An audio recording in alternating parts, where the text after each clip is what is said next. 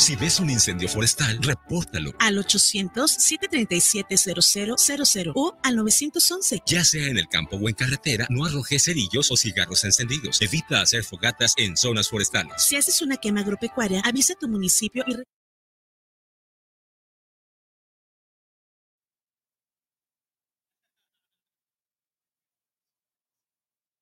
La tradición hecha sabor. Tortas ahogadas José de la Bicicleta, desde 1960. A sus órdenes en Nicolás Regules 107.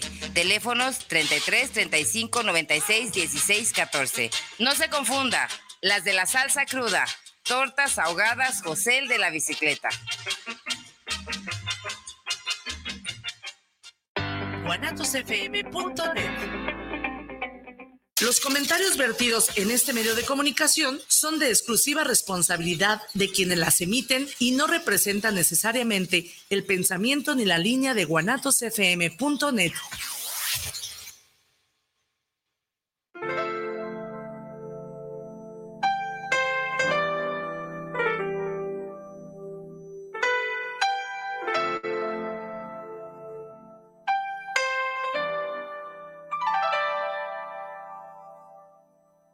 Altamirano te da la más cordial bienvenida a Semblanzas.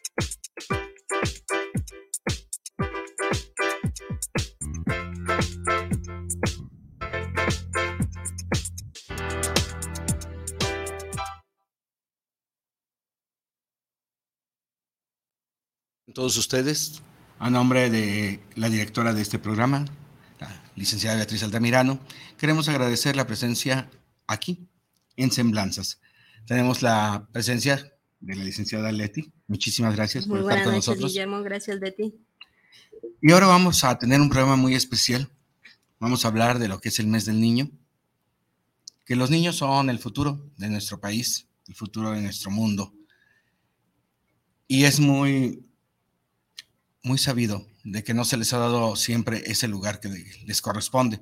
De hecho, siempre durante mucho tiempo se les vio como de segundo, segundo nivel, hasta que empezaron a sacar lo que eran los derechos del niño. Y empezaron a ver que los niños no tenían por qué estar trabajando desde muy pequeños, que no tenían que, que descuidar su escuela, etcétera, etcétera, etcétera. Y ahora, además de esos derechos del niño, tenemos una serie de situaciones en las que los niños son el motor precisamente de todo esto. Muchas gracias por estar con nosotros y hablemos del es, tema. Guillermo, muchas gracias. Pues fíjate que tomando en cuenta que en la plática anterior hablábamos de las curiosidades de México y que México en, a nivel mundial ha ido encaminando con mayor amplitud que en otros países.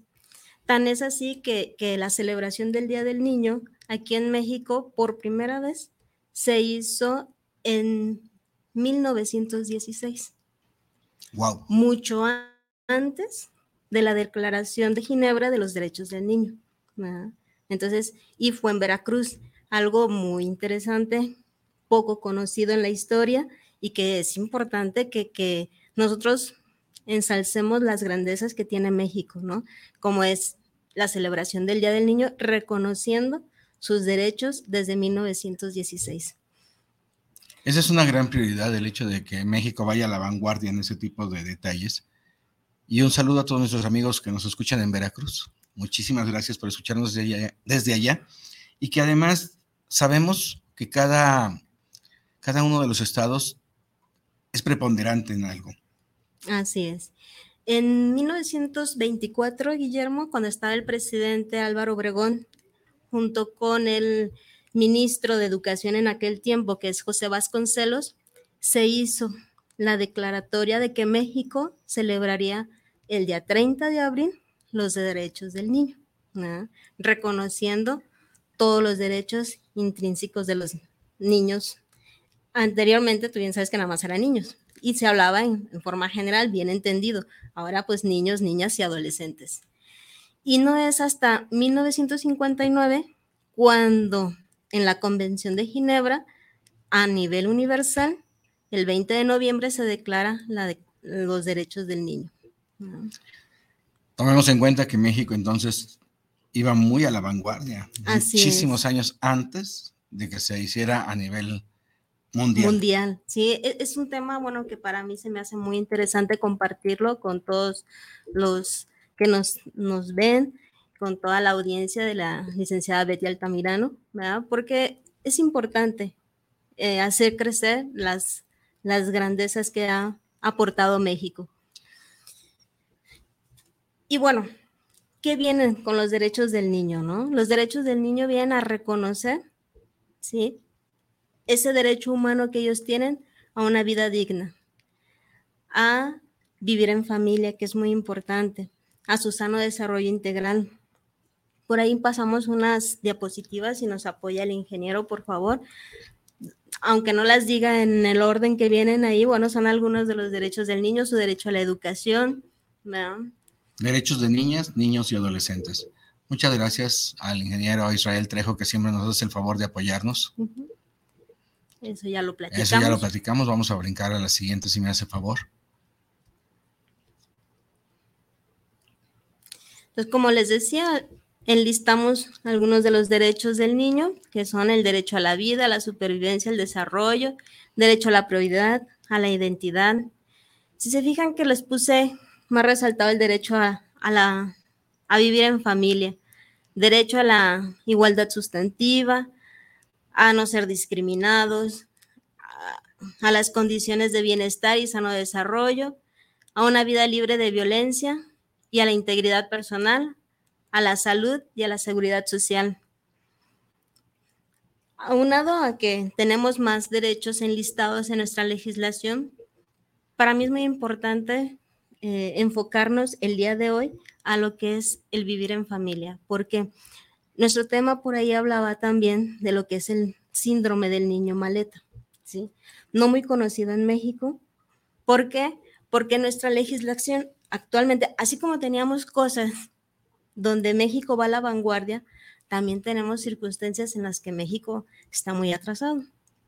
Si bien es cierto que el artículo 572 del Código Civil nos establece las preferencias de custodia y nos dice que pues, la preferente custodia es la de los padres que tengan ambos padres sobre sus hijos, aún aquí en México no tenemos bien cimentada legalmente o judicialmente, operativamente, lo que es la custodia compartida cuando los padres se separan, ¿sí?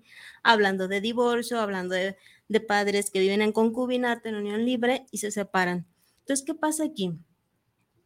Una mala custodia compartida nos genera el síndrome del niño maleta. Como, como te comento, Guillermo, aquí en México, pues estamos totalmente en pañales. Sin embargo, por ejemplo, España, desde el año 2002, ellos ya están estudiando sobre este fenómeno. En el 2005, la psicóloga Paloma Pérez hizo todo un estudio referente, que es una de las vanguardistas en el tema del síndrome del niño maleta, y Argentina, que va muy apegada a las costumbres de España, al crecimiento en, en cuestión del derecho, del derecho, españ del derecho de familia, pues en Argentina en el 2015 se hace el código único civil para toda Argentina y ahí se establece muy claramente qué es la custodia compartida y cómo se debe llevar a cabo, ¿sí? Para los grandes profesionistas, para los grandes profesionistas en, psicología, aquí nos estamos metiendo, aparte de cuestiones legales, nos estamos metiendo mucho a lo que es la salud mental. En cuestión de la salud mental, se busca la estabilidad del niño. Entonces, para muchos profesionistas en psicología establecen que lo mejor del niño es convivir con su papá y con su mamá, independientemente cómo lo manejen. Sin embargo, se ha desvirtuado. Y el hecho de que no esté legislado aquí en México no quiere decir que no pasa. Claro que pasa y bastante. ¿sí? Tenemos casos donde pues, los padres, aunque estén casados, no hay una buena comunicación y toman al niño como si fuera un arma para hacerse daño con la otra pareja, ¿no? Entonces, es lo que se debe de evitar. Entonces, estas malas prácticas eh, generacionales que se están dando con la familia generan en los niños el síndrome de, del niño maleta. ¿Este qué es? Pues un niño está en una casa un tiempo y está en otra casa en otro tiempo. Una estudiosa de Argentina manifestaba que, bueno, el niño no, es el que se tiene que estar moviendo de casa, que lo ideal, y también lo empata en la legislación de España, también empatan de que lo ideal es que se tenga una casa donde los padres puedan llegar, llega el papá, se va la mamá y el niño continúa con toda su ambiente y su estabilidad psicoemocional. Talleres extraescolares, su escuela normal, tareas, en fin. Llega el tiempo de compartir con el otro papá y el otro papá se retira. Esto con la finalidad de no generar el síndrome del niño maleta. Sin embargo, es muy complicado que esto se dé. Operativamente, por eso en España y en Argentina está muy diseñado el estudio a lo que es el síndrome del niño maleta. Y aún así, hay muchas controversias entre los psicólogos. Una de las cosas que hablábamos en un momento determinado sobre esto es que es la calidad del tiempo, no, no el tiempo, no la cantidad de tiempo. Porque los niños necesitan ese amor, un amor leal, un amor bien llevado, en el cual se les dé la prioridad a ellos. Así es y que no se, no se utilicen como un arma para atacar al otro cónyuge, porque desgraciadamente se trata de hacer daño con el hijo, ¿no? Y decirle, es que tu papá no te quiere o es que tu mamá está diciendo esto de ti. Entonces, eso crea un conflicto mayor en el, en el niño y va a crecer con ese conflicto y va a crecer con esas taras que les están otorgando los padres por ese tipo de comentarios. Claro, y como te comentaba, no, no obstante que aquí en México no está legislado todavía, no está sensibilizada nuestra sociedad sobre esta custodia compartida y el llevar mal una custodia compartida, todo el daño emocional y psicológico que genera en el niño, que ya entramos a un tema de salud mental, ¿por qué? Porque todos esos daños emocionales que le causas al niño se generan trastornos no tratados que en la adolescencia y en su vida adulta puedan detonar en personas depresivas. O agresivas. O agresivas o muy narcisistas. Entonces sí es muy importante el que cuidemos en nuestros, en nuestros infantes lo que es la salud mental. Por ahí tenemos lo que son las características que van generando de una custodia compartida mal llevada, las características que el niño empieza a desarrollar en cuestión de su eh, actuar emocional del niño. Que ahí están las diapositivas, se ponen tímidos, eh, tienen ese miedo a expresarse, no, no, les cuesta trabajo, su bajo rendimiento escolar. Eh, uno de los factores que nos manejan los psicólogos es que el hecho de que no compartan eh, de forma afectiva esa custodia, los niños empiezan a dejar un, a soltar el apego hacia los padres, pero no de forma positiva, sino con resentimientos lo que va a generar en el niño o en un adulto una mala socialización. Hay que tomar en cuenta de que esto también corresponde a una sociedad que va evolucionando. ¿Por qué? Porque antes las familias eran para siempre. Antes los matrimonios eran con esa mentalidad y se cuidaban de no afectar a los muchachos en ese aspecto siempre era el, hecho de que la pareja estaba engranada, entre comillas, pero a partir de, la, de los cambios en los años 60 se empezó a evolucionar todo eso y empezó a haber una serie de cambios.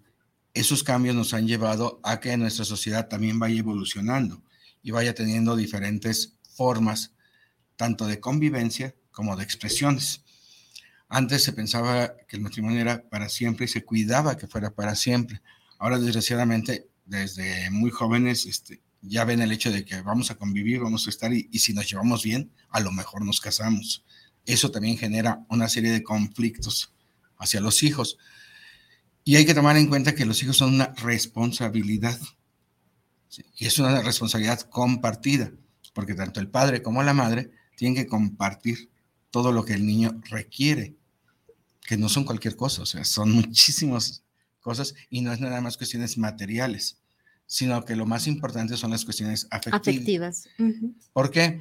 Porque en Estados Unidos se ha visto mucho la agresión de niños demasiado jóvenes, aún dentro de las escuelas, que llegan a, tener hasta armas y llegan a, matar a sus compañeros. Entonces, no queremos que eso nos pase en una sociedad como la de México. Entonces, tenemos que cuidar mucho ese tipo de conceptos. Una disculpa por eso. Nos están mandando mensajes. Muchísimas gracias.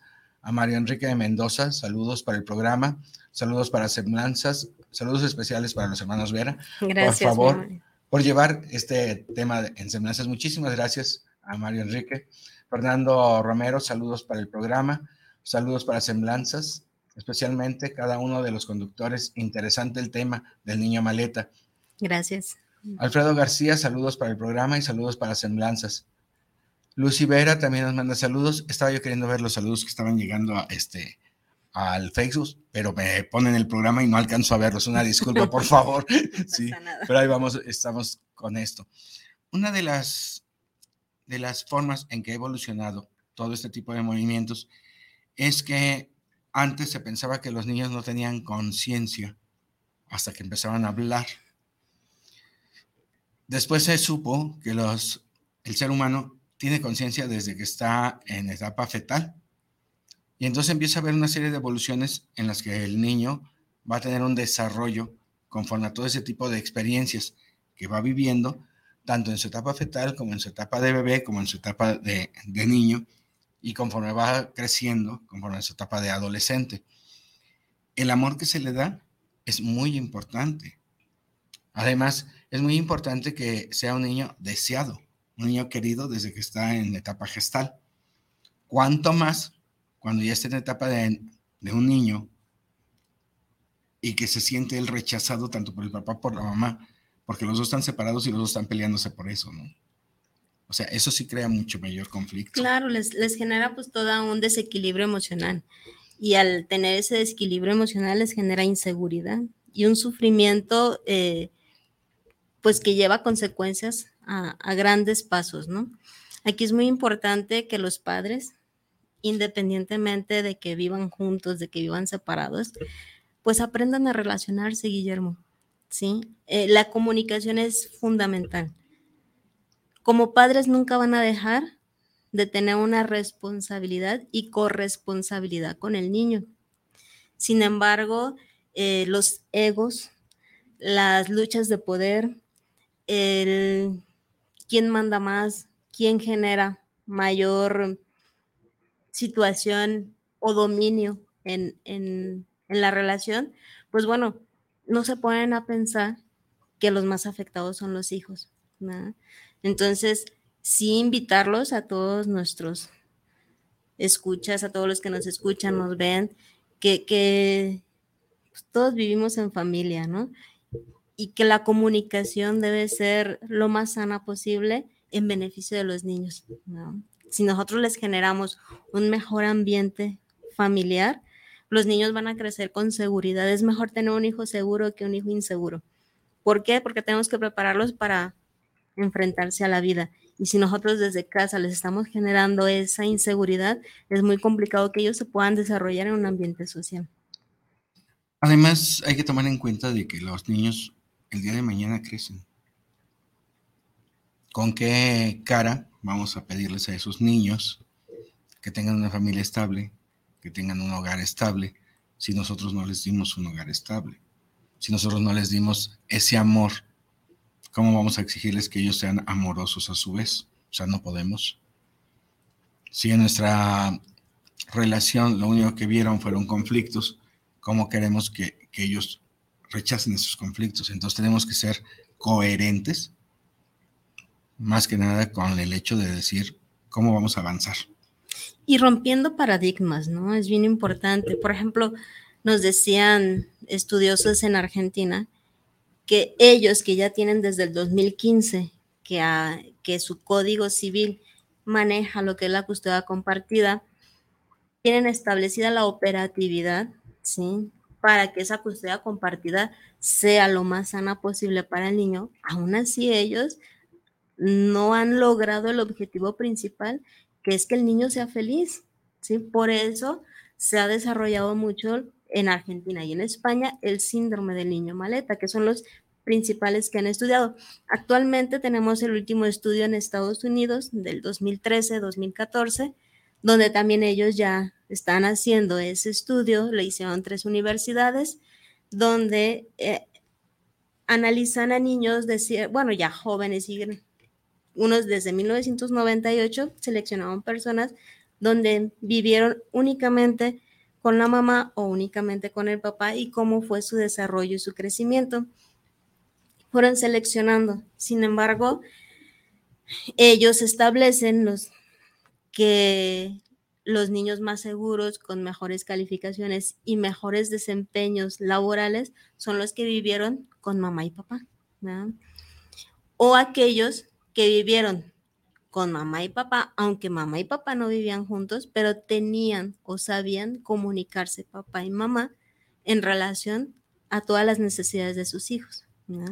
Ojo, aquí no quiere decir que papá y mamá van a volver a, a, juntarse, van a volver a hacer vida en familia, vivir juntos y amarse.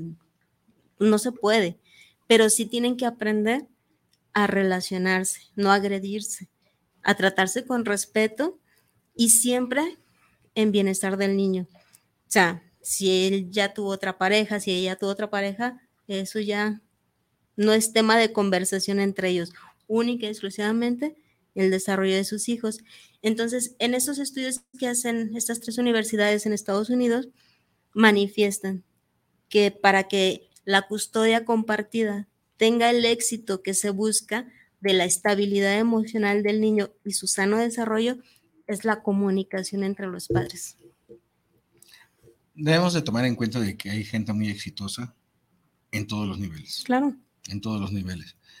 Y desgraciadamente por cuestiones mm, de separación, cualquiera que ésta sea, por la pérdida o por haber muerto alguno de los, de los cónyuges, muchas personas han vivido con un solo padre.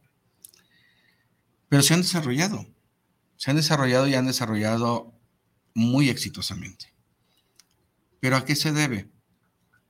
Lo mismo, al estudio que se tiene en un momento determinado en el cual la figura del padre, aunque no esté presente físicamente, sí está presente desde las conversaciones en lo que se puede hacer y todo. Hablemos de que personas que desgraciadamente por fallecimiento no tienen el papá, sin embargo, la figura la tienen. Así es. Sí. ¿Por qué? Porque la mamá se da la tarea de decirle, no, mira, tu papá hacía esto y esto y esto y tú, no lo estás haciendo. O sea, siempre el ejemplo es la base, la comunicación es la base. Si hay ejemplo de comunicación, el niño saldrá delante de todo. Y además, los valores los va adquiriendo desde su casa. O sea, son, siempre vamos a decir que los valores son totalmente de casa, se maman en casa. Así es. Entonces, si nosotros tenemos esa, ese pilar bien cimentado, el niño va a crecer y va a florecer. Claro.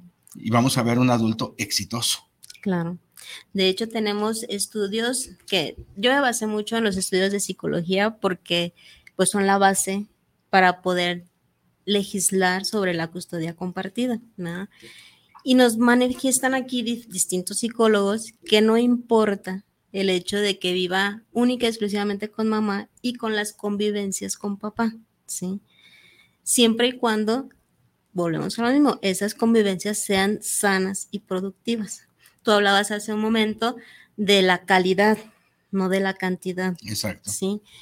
Y es, es fundamental eh, el hecho de que no estén en casa con, con, los niños, no quiere decir que no piensen en ellos o no estén al pendiente simple y sencillamente, pues, una llamada por teléfono. Y aquí los padres deben de tener esa flexibilidad de decir, bueno, no está el papá con él en casa, pero si le llama para ver cómo le fue en la escuela, cómo está, pues también la mamá no prohibirles esas llamadas, ¿no?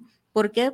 Porque es para el beneficio del crecimiento del niño. Para el niño es muy importante saber que piensan en él, que se preocupan por él y que están al pendiente de sus necesidades para su sano desarrollo. Además es muy importante el hecho de saber que uno es importante para otra persona. Así a es. cualquier edad, o sea, no hablemos nada más de los niños. A cualquier edad es hermosísimo recibir una llamada y decir, oye, ¿cómo estás? Claro, Sí, o sea, eso, eso le cambia a uno la vida, pero por completo. Eso claro es muy que sí. importante. ¿Y sabías, Guillermo, que este síndrome de niño maleta aquí en México no es muy conocido? Sin embargo, el adulto mayor maleta sí.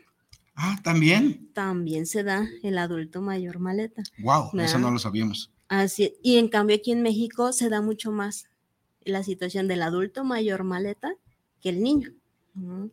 Todavía lo del niño está muy mm, cubierto, muy cobijado.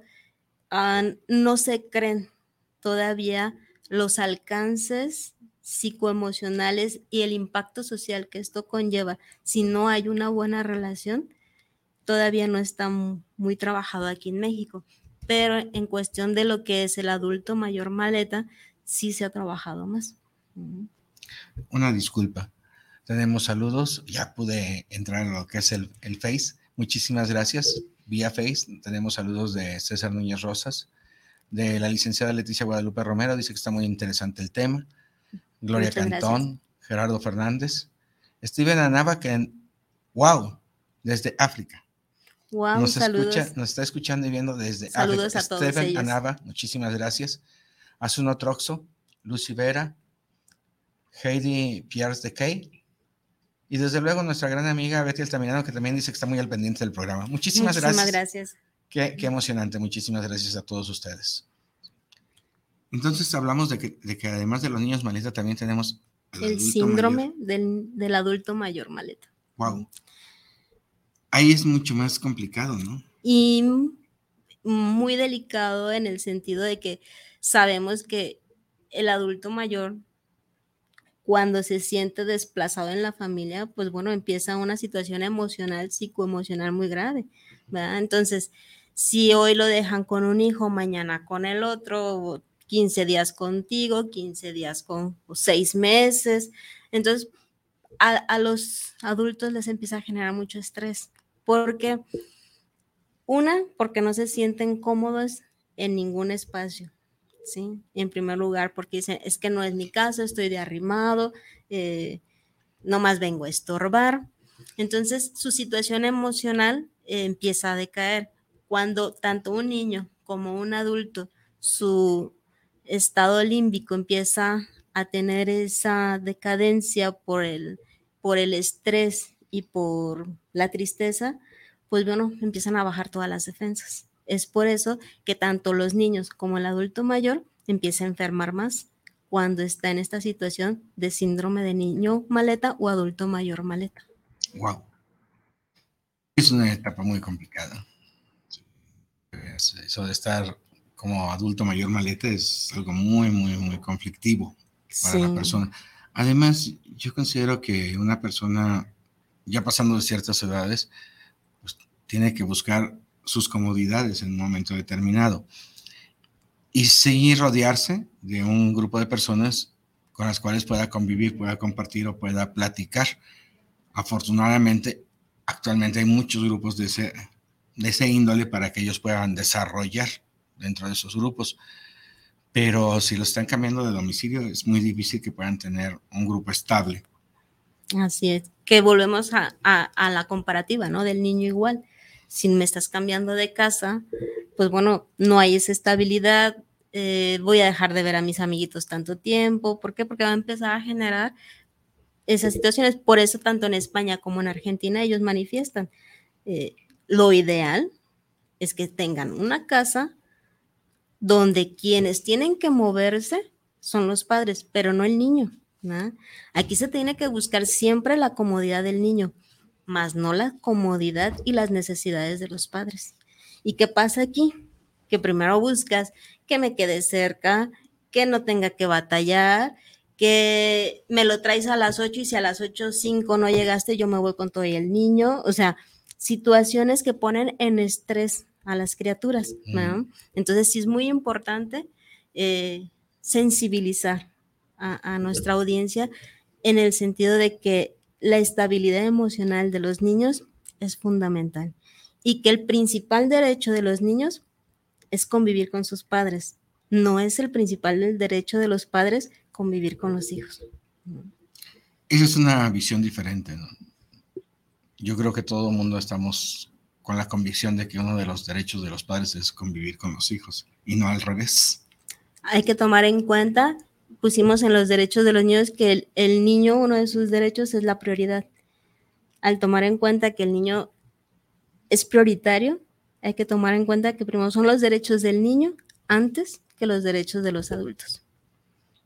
Entonces, Lo ahí- mismo con los adultos mayores. También ellos tienen en la ley el derecho de prioridad. pero es que hay que tomar en cuenta que son etapas muy vulnerables. ¿no? Ambas Mucho, son etapas vulnerables. Y pues que tenemos que, que generarles esa armonía. Considero yo, a lo mejor estoy equivocada, y, pero considero yo que lo que nosotros debemos de prevalecer en todos los, en todos los ámbitos, tanto en los niños como en los adultos, no minimizar sus necesidades. ¿sí? ¿A qué voy con esto? Muchas veces decimos, es niño, ni cuenta se da, ¿sí? Ay, el niño al rato se le pasa. ¿Qué pasa con el adulto mayor? Ay, ni me escucha, Ya está chocheando. ya está chocheando. es que se comporta igual que un niño, o sea, creo que uno de los más grandes errores de nosotros como hijos o de la sociedad ante un adulto mayor es querer empatar las actividades de un adulto mayor, que si es que ya se volvió como niño, jamás va a ser como un niño. El adulto mayor tiene sus necesidades muy propias de su edad, ¿sí? Y no es de que se, sus berrinches sean como niño, es parte de su impotencia de no poderse desarrollar como se desarrollaba anteriormente. Hay que tomar en cuenta de que cada uno tenemos desde que nacemos una forma, un carácter, un- Una personalidad. una personalidad y no lo vamos a cambiar. Decía una amiga que es trabajadora social, no cambiamos, nos refinamos. Nos refinamos y cada vez vamos evolucionando más, pero no cambiamos. Claro. Y si alguien es impertinente, va a seguir siendo impertinente. No, y- Pero es cuestión de mediar, de claro. platicar y de decirle, a ver, hasta aquí podemos llegar, de aquí para acá ya no podemos hacer nada. Entonces, es cuestión de comunicación, como decías hace rato, ¿no? Claro que sí. Y también, y también tener en cuenta que entre más conoces algo, te haces más exigente, Guillermo. Entonces, pues el adulto mayor nos rebasa en experiencia. Entonces, si ellos ya de alguna manera tienen una visión de acuerdo a su proceso de socialización, pues bueno, ellos consideran que así debe de ser porque ellos así lo vivieron. ¿verdad? Entonces, pues hay que mediar, hay que buscar la mediación, pero nunca decir, ah, es que se está comportando como niño. O sea, ah, se me hace una falta de respeto al adulto mayor quererlo a minimizar, a decir, no, es que pues, es que sabes como niño. No, no, no, claro que saben. Y hay que darle su lugar y su respeto. Mm. Entonces, vamos am, concluyendo algunos detallitos que son muy importantes eh, para mi punto de vista. Lo primero es que México tenía la prioridad en dar los derechos a los niños Desde 1916. desde 1916, o sea, para que la gente que nos está escuchando tome nota, Claro. tome nota. Y fue en Veracruz. Fue en Tos, ay, se me va el nombrecito del, pero es en Veracruz, Tosyoyacan, algo así. Veracruz, en 1916. Orgullosamente tenemos que decir, México tenía la prioridad en ese aspecto. En reconocer los derechos de los niños, sí. Y después, este, ya hacer la Carta de Derechos de los Niños fue primero México. En 1924, junto con el presidente Álvaro Obregón y José Vasconcelos, declararon como el día 30 de abril el Día del Niño para reconocer los derechos del niño. Hay que tomar en cuenta que antes de esa época, sobre todo en las minas, se bajaban mucho a los niños a, a trabajar. Y aquí el profesor Vasconcelos y el presidente, yo creo que tuvieron mucho que ver en el hecho de poder delimitar que no tuvieran trabajadores tan pequeños en minas, porque las minas que nosotros conocemos en todo México, hay muchas leyendas de los niños que trabajaron ahí, de los niños que llegaron a quedar sepultados y todo lo demás. Entonces, es muy importante. Claro que sí. Que, que se les reconozca a los niños su valía y que se les dé el espacio para desarrollar, que también es muy importante. Claro. No podemos exigir que nuestra sociedad avance si no damos oportunidad a que los niños se desarrollen. Claro. Y aquí la labor es de ambos padres. Principalmente. La labor fundamental es de los padres, el guiar y darles el bienestar total, integral a sus hijos. Aquí tenemos que hacer un paréntesis bastante grande y tenemos que reconocer la labor, porque las familias mexicanas son muy unidas, son muy estrechadas, son familias muy amorosas. Y aquí tenemos que hacer un paréntesis muy grande, porque antes que nada, entre las familias mexicanas, siempre vamos a tener a los abuelos, a los tíos, que la verdad dan todo por esos hijos. Y por más. esos hijos que se están adoptando, ¿no? Claro. Y que dan mucho más, que muchas veces los, Los mismos padres padres. les dan ese amor, les dan ese cariño, les dan esa seguridad para salir adelante y nuestro reconocimiento a todos ellos. Claro que sí. ¿Por qué? Porque ellos están forjando una sociedad mejor. Psicológicamente hablando, el niño necesita estabilidad y si esa estabilidad sus padres no se lo pueden dar, pero tiene a su lado sus tíos, tiene a su lado sus primos, tiene a su lado sus abuelos, tiene a su lado toda la familia, el niño puede desarrollar Totalmente y con mucha seguridad. Mm. y además puede hacer muchísimas cosas. Entonces, vamos a ver el florecimiento de esos niños gracias a esa familia. ¿Por qué? Porque México es básicamente familias. Así es. Y la sociedad se conforma por las familias. Se supone que una sociedad se conforma por familias. Desgraciadamente, las sociedades en Estados Unidos, en muchas ciudades de Europa, están tan segregadas que no se ven. El niño entra a clases desde muy temprano, sale hasta después de las 6 de la tarde y llega prácticamente a jugar un rato en su barrio y a dormir. Y el papá llega a ver televisión, no hay convivencia, no hay participación. Y la participación se da, por eso aquí se dio la vía recreativa, para que cuando menos un día a la semana hubiera un evento que fuera familiar, emulando a, a todos esos lugares donde las familias no se ven, Claro. no se ven entre semana, entonces buscan un día para poderse ver.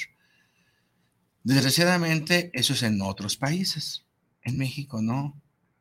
En México, afortunadamente, somos muy cálidos.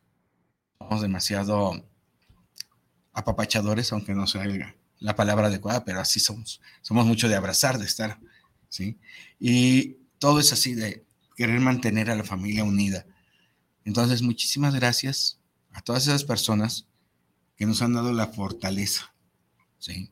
Muchas gracias a nuestros tíos, muchas gracias a nuestros abuelos, muchas gracias a nuestros primos. Gracias. A los hermanos. Gracias, gracias, gracias porque todos ellos han hecho que nuestra sociedad se mueva, se engrane y siga fluyendo, que es lo más importante. Y vemos gente de bien en todas partes, gracias a eso. es. Y vemos gente que se va desarrollando y que va saliendo en todo lo que estamos haciendo. Seguimos con los derechos de los niños, que son importantísimos, porque eso sí, es muy bonito. Te manda a decir la licenciada Beatriz Altamirano que todo lo que estás diciendo es muy cierto, que la familia Gracias. es la primera institución y lo que más importa, que el niño maleta crece inestable y sin raíces. Un abrazo muy fuerte a los dos. Muchas gracias, Betty. Muchas gracias. Muy cierto, las personas no cambiamos, modificamos actitudes y acciones, pero tenemos bases sólidas para poder mantenernos. Excelente programa. Muchísimas gracias, Muchas Betty, por gracias. todos tus conceptos. Muchísimas gracias por todo tu apoyo.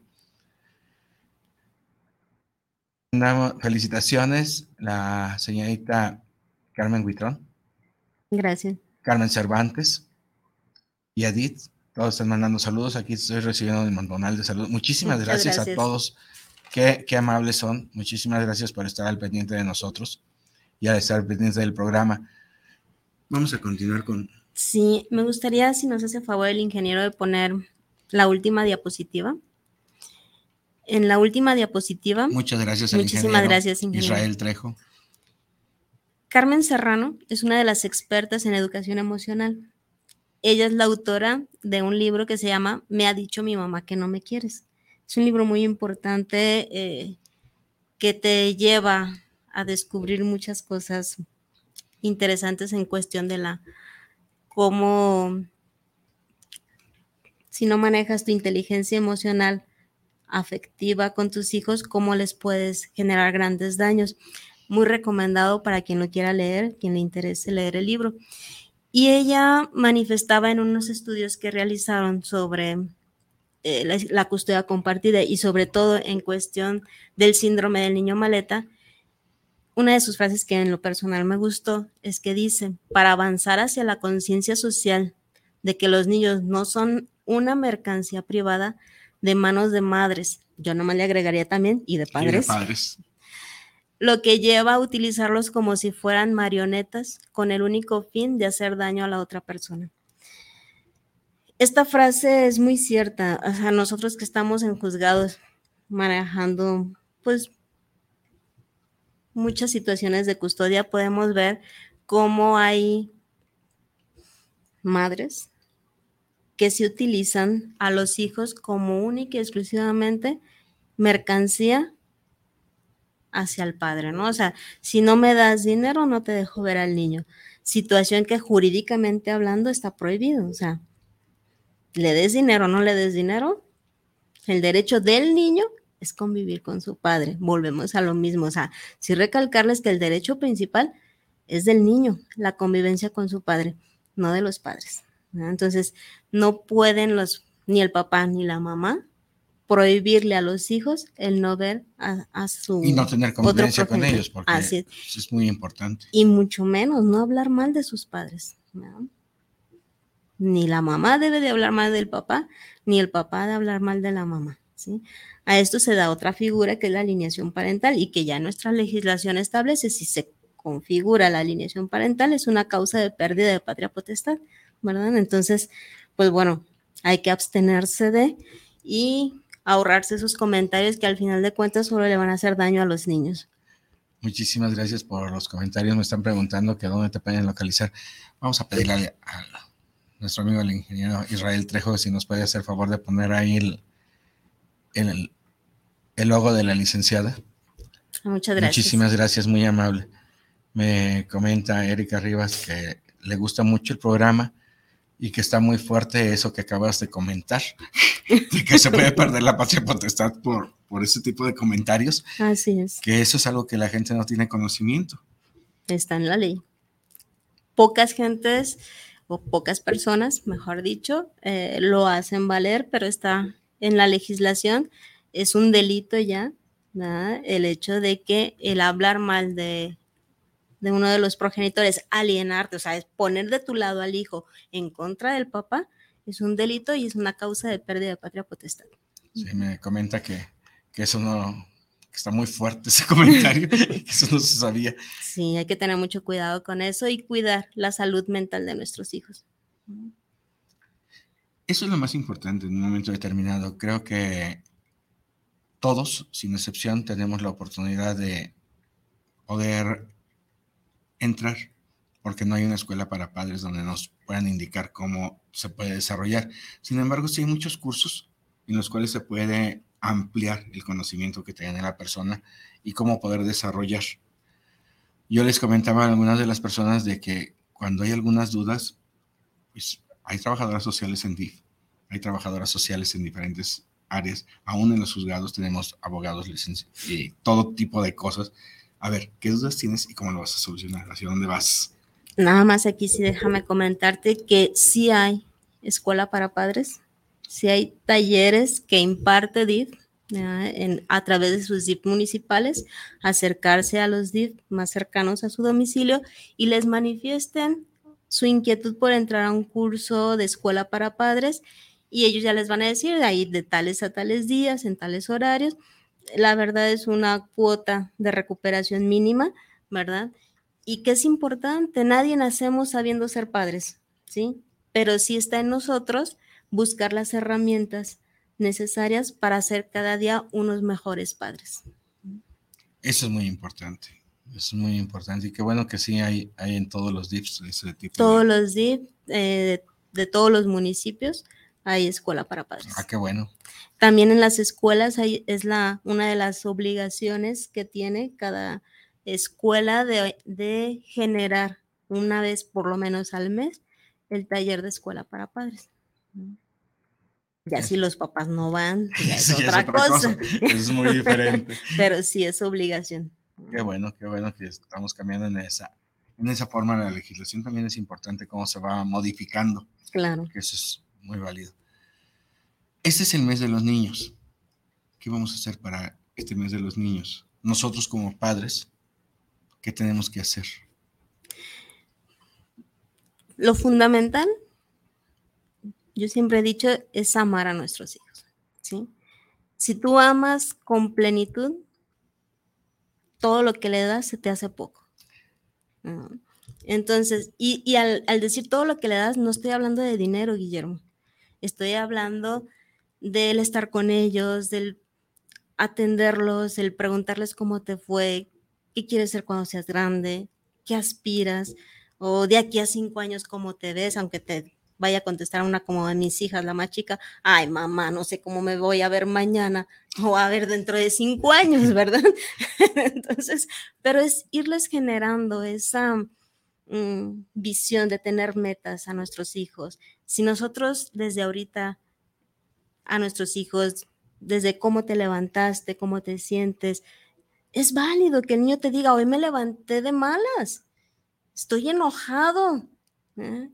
y tú le digas, si tu niño tiene tres años se levanta y me dice, estoy enojado, te doy cinco minutos para que liberes tu enojo y te vengas a desayunar. O sea, darle su espacio, reconocerles, no minimizar a nuestros hijos. Creo que es la, la parte fundamental para que este Día del Niño reconozcamos en nuestros hijos el valor tan grande que ellos son y que ellos representan y que más que nosotros enseñarles, ellos nos enseñan cada día. Entonces, valorarlos en toda la, plenitud. Una de las cosas que comentaba yo con una de las psicólogas que tenemos trabajando con nosotros y que nos decía muy certeramente, lo que nosotros sembremos en nuestros hijos en las primeras etapas es lo que vamos a cosechar en las siguientes. Si nosotros en ellos sembramos respeto, cordialidad, comunicación, más adelante es lo que vamos a estar recibiendo. ¿Por qué? Porque nosotros lo sembramos al principio. Y decía ella, las primeras etapas de la niñez son valiosísimas para que el niño se desarrolle en adelante. Estamos hablando de cuando el niño está en la etapa de maternal, de kinder, de los primeros años de la primaria. Y decía, ya en la secundaria es muy diferente.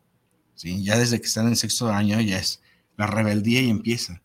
¿Por qué? Porque empieza a, a entrar en la etapa de la adolescencia y adolecen de muchas cosas. Y entonces cuando se dan cuenta de una serie de conflictos. Pero esos niños, ¿cómo los vamos a poder moldear? Y decía esta psicóloga muy atinadamente, se les moldea con el ejemplo, se les moldea con la sonrisa, se moldea con no darles todo lo que ellos piden. Y hacerles ver, por ejemplo, nosotros aquí hicimos un enlistado de los derechos, pero cada derecho lleva un deber. Entonces, tiene derecho a la educación. ¿Y cuál es el deber del niño? Estudiar, cumplir con sus tareas, levantarse a tiempo para ir a la escuela. O sea, enseñarle a nuestros hijos que sí tienen todos los derechos, pero también tienen su obligación respecto a ese derecho. Y cada uno de los derechos a su vez tiene una serie de obligaciones. Así es. También eh, si uno les enseña a los niños a ser respetuosos hacia su familia, pues es algo que no vamos a perder nunca. ¿Por qué? Porque la convivencia con la familia es básica. Claro. Sí, entonces, todos, todas las familias tenemos altas y bajas, buenas y malas, pero la base fundamental es la comunicación y el respeto. Ese es lo, lo primordial. Y decía esta psicóloga, es muy importante al niño no darle todo pero sí enseñarle por qué, para qué, cómo. ¿Quieres esto? Bueno, ¿qué va a haber a cambio de esto? O sea, ¿qué es lo que vas a hacer? Esfuérzate para. Esfuérzate para lograrlo, ¿sí? No importa, aunque sea algo muy sencillo, entre comillas, para el niño es un gran esfuerzo. ¿sí? Es un gran esfuerzo cambiar una cosa por la otra para poder lograr y darse cuenta de que nada en la vida se tiene comprado, nada en la vida lo tiene uno al alcance de la mano todo el tiempo y que eso también es importante enseñárselo. ¿Por qué? Porque el niño también tiene que aprender desde pequeño el valor de las cosas y el valor de cómo se van a sostener esas cosas, de que no todo está hecho ni todo está dado. Eso es difícil también para los padres. ¿Por qué? Porque queremos suplir el amor que por objetos. Así es, o las ausencias. Muchas veces cometemos los errores de decir, bueno, como no estoy todo el día contigo, pues bueno, llego y te compro un juguete, llego y te compro, o sea, no podemos sustituir la comprensión, la escucha, la atención, el interés que tú muestres sobre ellos con un juguete. O sea, vale más que te sientes a platicar, a leer un cuento, a ver una caricatura junto con él, a interesarte en sus juegos, en sus lecturas, en sus uh, música, que traerle videos o juegos de videos que más que les puede generar un vicio más que un acercamiento familiar, ¿no? Y además son traumáticos, o sea, los juegos de video mal llevados generan traumas también y generan psicosis en muchas de las personas. ¿Por qué? Porque si no tienen el acercamiento, se pierden. Así es. Ah, los límites, perdón, ¿eh? los límites son muy importantes. Entonces, educar con amor y con límites no es nada fácil, pero tampoco es imposible. Y, formando a nuestros niños con valores, con responsabilidades y con límites, los generamos en ellos o generamos en ellos una estabilidad emocional. Aquí es muy importante, a lo mejor he mencionado mucho esa palabra en toda la, la sesión, pero es muy importante en que nuestros niños les les mantengamos una estabilidad emocional a cada momento. Volvemos a, tener cuidado en ese aspecto de decir, no es la cantidad de tiempo, sino la calidad de tiempo que se le dé, el cuidado que se tenga con calidad, el respeto que se tenga por la persona, porque podemos convivir con alguien pero no tenerle el respeto, no tenerle el cuidado, entonces... O generarle miedo. O sea, también hay que tener mucho cuidado con eso. No podemos ir generando en nuestros hijos un miedo que, bueno, cuando están en las primeras infancias, estamos hablando desde los 3, 2, 3 años a los 7, que es la primera infancia, pues bueno, el niño se somete a, a tu voluntad y a lo que tú digas por miedo. ¿no? Sin embargo, bueno, ¿qué va a pasar en la adolescencia? Que va a ser una rebeldía mayor. Y al hablar que un adolescente hable o tenga rebeldía, no estamos hablando que sea un niño malo o que tenga o que esté mal. Al contrario, hay psicólogos que nos establecen en los estudios que un niño que no se revela al momento de la adolescencia, algo malo está pasando. ¿Por qué? Porque estos niños no están tomando su madurez. ¿Qué pasa con la adolescencia? Es el cambio de niño a adulto y es donde ellos empiezan a tomar responsabilidad de sus decisiones.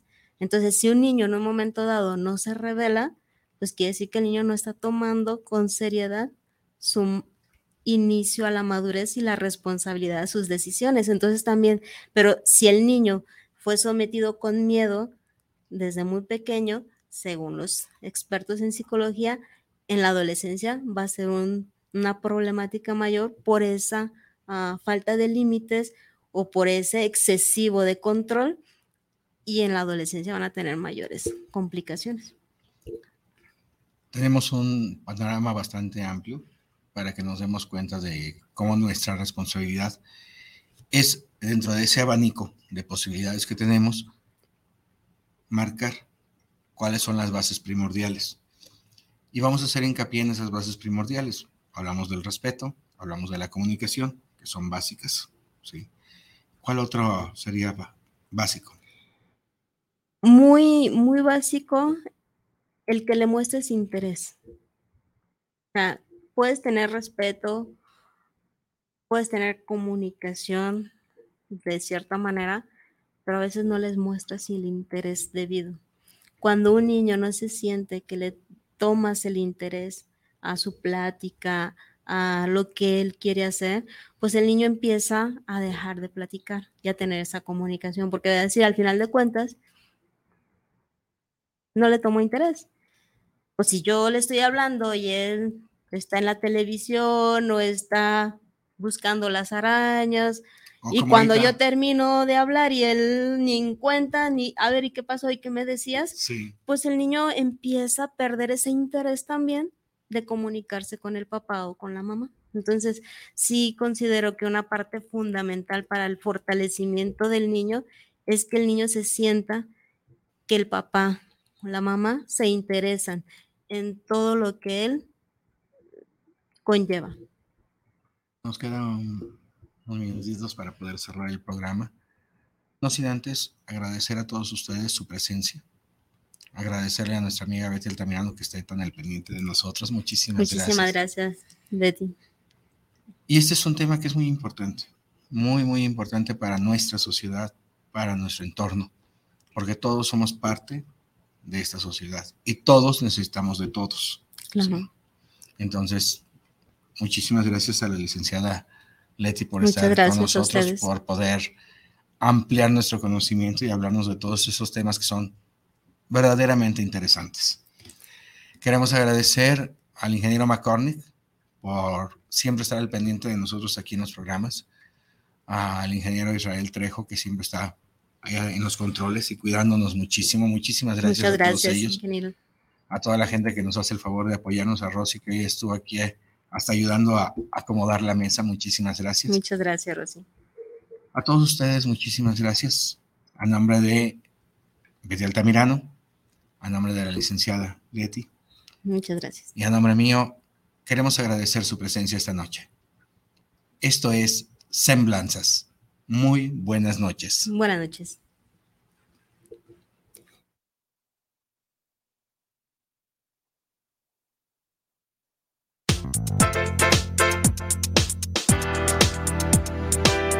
Te esperamos el próximo miércoles a las 8 de la noche en Semblanzas con tu amiga Betty Altamirano.